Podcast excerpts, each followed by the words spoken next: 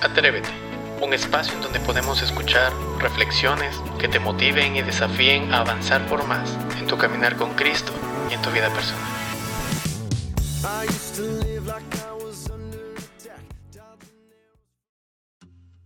Uno, Funky, yep, Alex Zurdo, de la A a la Z, redimido, oh man.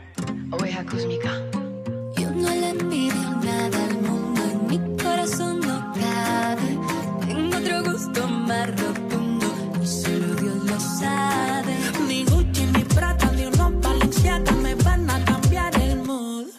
Que no es lo que gaste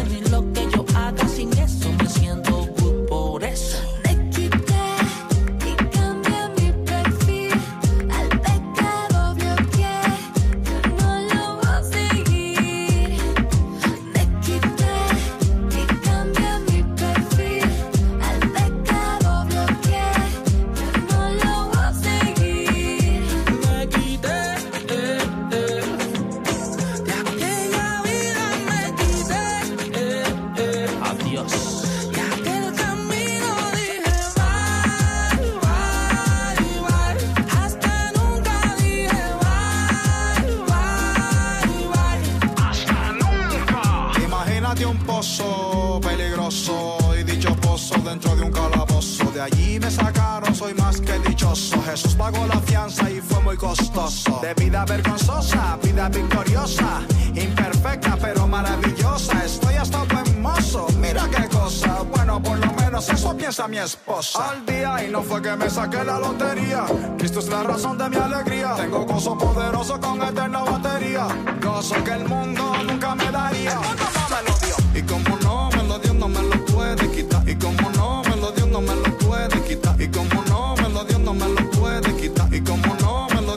Lo puede Ni quitar. Gucci, ni Prada, ni unos Balenciaga me van a cambiar el mood. Que no es lo que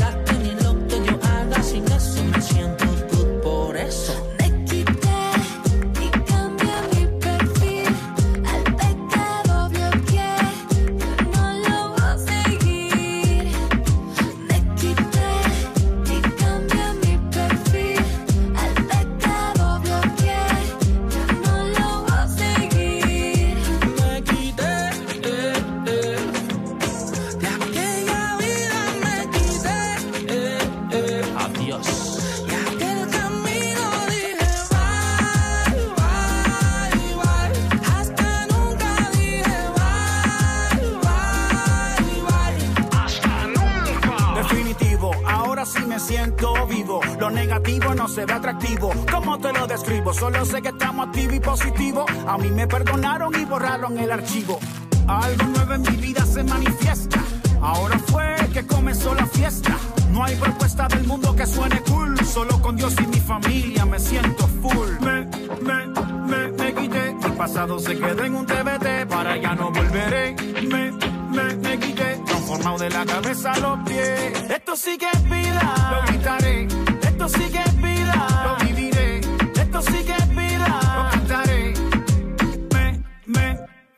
Ni Gucci, ni Prada, ni unos Balenciaga me van a cambiar el mood. Que no es lo que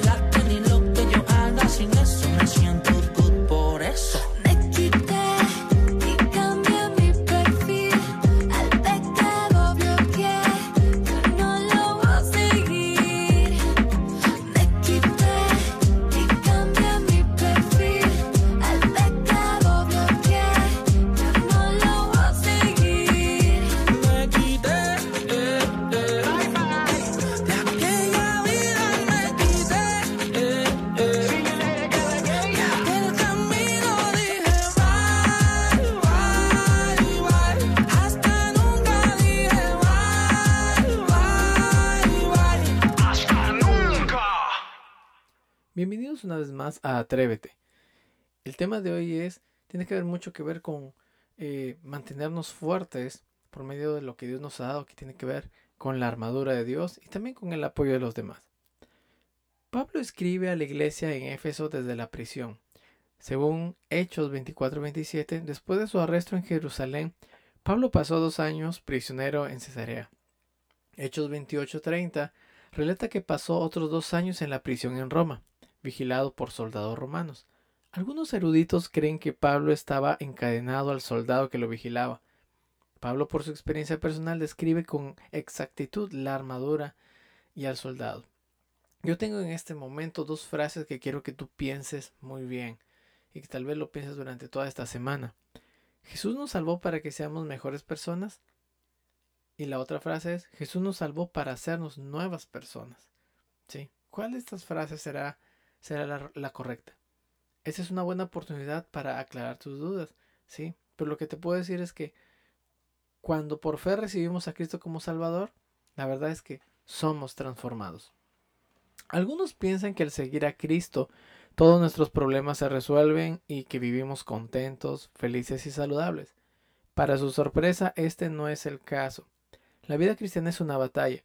En nuestro ser existe una batalla entre la luz y las tinieblas, y ambas buscan nuestra lealtad. Nuestra batalla es contra Satanás, un enemigo astuto. Él sabe cómo tergiversar la verdad y cómo busca y cómo eh, tratar de eh, convencernos usando la misma táctica que usó en el Edén. Nos dice que el camino de Dios no es el mejor. Quizá pensamos que las luchas que enfrentamos a diario son en contra de personas o de la sociedad, pero lo cierto es que nuestras luchas son de carácter espiritual. La batalla no es una guerra visible o física, es una guerra espiritual oculta. En estos versículos Pablo cita cinco razones por las que necesitamos estar alertas eh, en esta guerra espiritual. En el, versículo 10 de Efesios 6 dice, fortaleceos en el Señor. En el 11 dice, vestidos de toda la armadura de Dios. En el 13, tomad la armadura de Dios. Eh, sigue diciendo en ese mismo versículo, resistid en el día malo y estad firmes. ¿Qué batallas espirituales conform- eh, confrontan cada día tu vida? ¿Qué batallas espirituales te confrontan en tu trabajo, en tu hogar o, o en las amistades? ¿Sí? Yo te digo que nuestra lealtad a Dios demanda ser conscientes de la batalla espiritual que nos acecha. Gracias a Dios no estamos solos. El poder del Evangelio nos ayuda a mantenernos firmes.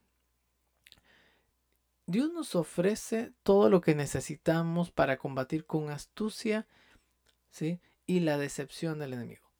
Dios nos suple eh, su protección. Esto, con esto quiero decirte que Él nos suple su armadura y su palabra. No tenemos ninguna razón por la cual dar marcha atrás por miedo al enemigo. Podemos, mantener- podemos mantenernos firmes y confiar en la protección de Dios. Dios suple a su pueblo.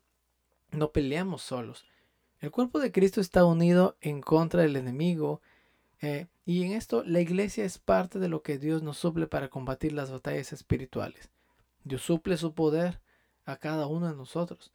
Detrás de todas las armas, eh, todas las armas que Dios nos da para combatir, el enemigo está, eh, está siempre al acecho para hacernos, para hacernos caer.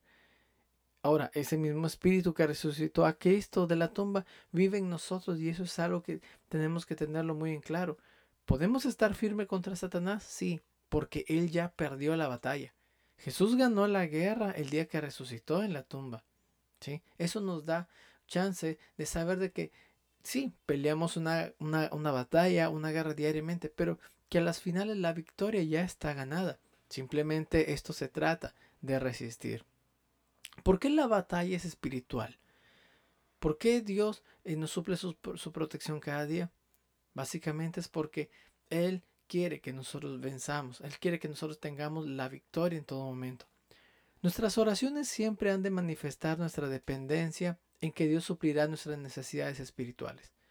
En los versículos del 18 al 20 de Efesios 6, Pablo identifica varias verdades de cómo hemos de orar los unos por los otros. Hemos de orar, como dice, en todo tiempo.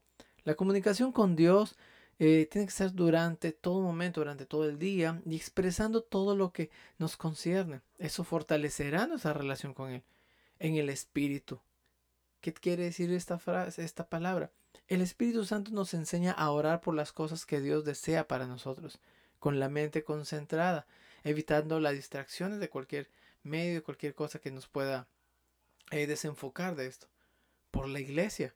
Tenemos la responsabilidad de orar por las necesidades de nuestros hermanos en Cristo. En específico, estar dispuestos a apoyarnos al confrontar la batalla espiritual que nos rodea. Otra cosa es por el avance del Evangelio. Pablo pidió que la iglesia orara por él para poder predicar con valor. ¿sí?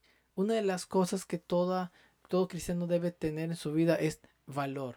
Valor para estar dispuesto a pelear, valor para estar dispuesto a, a dar un tiempo, ¿sí? Y, y dejar y, y, hacer que el poder de Dios eh, logre hacer su cometido ante las acechanzas del maligno.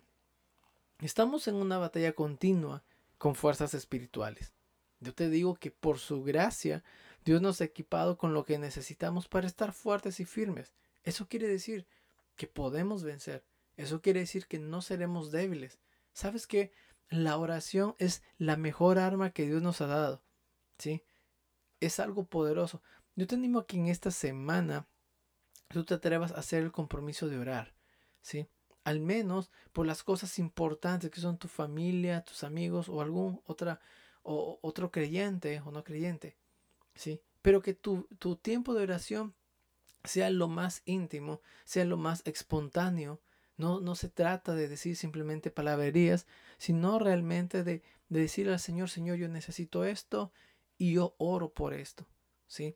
En la batalla espiritual sabes que somos vulnerables si estamos solos. Por eso es tan importante estar relacionado con el poder de Dios, estar relacionado para cubrir la vida de otros creyentes, al igual que otros creyentes pueden cubrir tu vida. Así que una de las cosas que yo te animo es a esto, a mantenerte firme. Atrévete a mantenerte firme, atrévete a confiar en el Señor cada día. ¿sí? Y recuerda esto, la batalla ya está ganada, no estamos solos. Cristo ganó la batalla desde el momento que Él resucitó en la cruz del Calvario. Eso nos da la victoria. Dios te bendiga.